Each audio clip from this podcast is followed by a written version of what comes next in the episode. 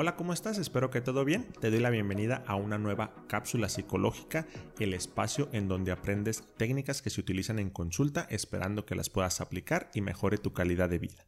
Si escuchaste la cápsula pasada, hablamos sobre una estrategia que se utiliza para mejorar la manera en que nos comunicamos cuando estamos enojados. Hoy le vamos a dar un poquito de seguimiento al tema de la comunicación, pero nos vamos a centrar en el otro elemento importante que es la escucha y te voy a contar algo que lo vamos a llamar escucha activa.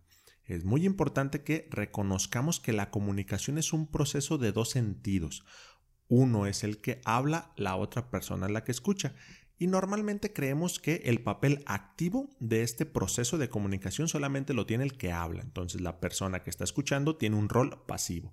Pero para nada esto es cierto podemos nosotros escuchar de una manera activa y es lo que te quiero proponer para que esto lo utilices en tus relaciones con tus familiares, amigos, pareja, que ahí es donde sabes que siempre me gusta centrarme un poquito más porque me parece que es donde más problemas nos puede causar y también más beneficios nos puede traer comunicarnos de buena manera. Con los amigos, pues ahí tratamos siempre de encontrar las maneras de ponernos de acuerdo, pero en una relación el proceso de la comunicación es muy importante. Pero ahora sí, antes de meternos a la técnica como tal de escuchar activamente, me gustaría compartirte tres obstáculos que nos impiden muchas veces escuchar de una buena manera. El primero lo vamos a llamar filtraje. ¿Qué quiere decir?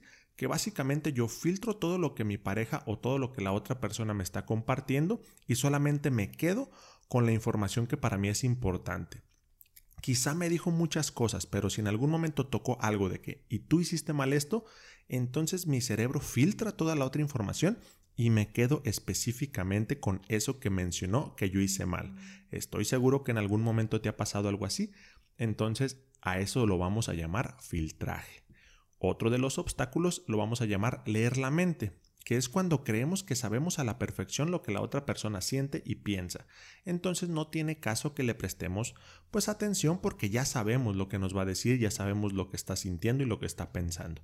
Muchas veces este obstáculo también nos impide tener una buena comunicación. Y el otro lo vamos a llamar ensayo mental, que es muy común. ¿Qué es esto? Que cuando la otra persona me está diciendo algo, en lugar de prestarle atención a lo que me está compartiendo, yo mentalmente estoy pensando en lo que voy a responder. Este me parece que es muy común, todos lo hemos hecho. Si tú me dices que tú no lo has hecho, mis respetos, pero yo estoy seguro que en algún momento te habrá pasado. Ahora sí, ¿qué hacer para tratar de fomentar una escucha activa? Básicamente lo que vamos a hacer es preguntar, prestarle atención a la otra persona y la escucha activa se construye en base a preguntas. Supongamos que estás hablando de algún problema con alguien, o mejor dicho, la otra persona te está compartiendo un problema, entonces puedes preguntar, a ver, para ti, ¿cuál es el problema principal que tú ves? Porque es probable que no vean el mismo problema. Esto en las relaciones de pareja es bastante común. Entonces puedes preguntar, a ver, me gustaría que me compartas para ti cuál es el problema principal, o quizá que me digas para ti ¿Cómo ves esta situación que está pasando? ¿Tú qué crees que es el problema? ¿Ok? Esto va a generar que la persona se abra un poco más, tú prestándole atención a lo que realmente te está diciendo y generando preguntas cuando realmente algo no te quede claro. Incluso puedes preguntar qué emoción estás experimentando en este momento mientras me dices eso, o a lo mejor este problema cómo te hace sentir, o tú qué piensas de este problema, ¿Crees que es algo que se genera por mí? ¿Es algo que estamos generando entre los dos? ¿O es algo que a lo mejor una tercera persona está generando? Puedes también preguntar si crees que podría hacer algo yo para cambiar este problema y que a ti te ayude a sentirte más cómodo o cómoda. ¿Ok? Es muy importante el, para la escucha activa preguntar realmente mostrar un interés genuino en, lo que la otra persona me está contando. Y si nosotros hacemos esto, trabajamos en esos tres obstáculos que ahorita te estoy compartiendo. Me estoy centrando en toda la información, entonces evito filtrar algo de lo que tú me estás diciendo.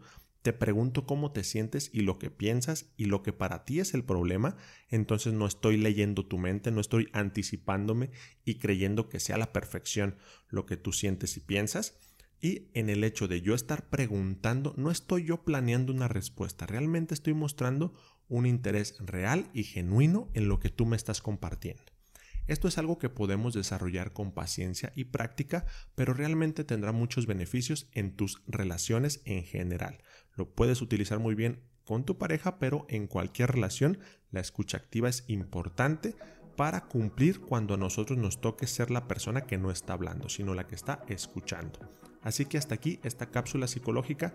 Si te gustó, no te olvides seguirme en Spotify, en Instagram como mano.valverde.o y si quieres que se hable o te diga alguna técnica específica para algún problema, mándame un mensajito por ahí y lo hacemos. Así que espero que sigas teniendo un buen día.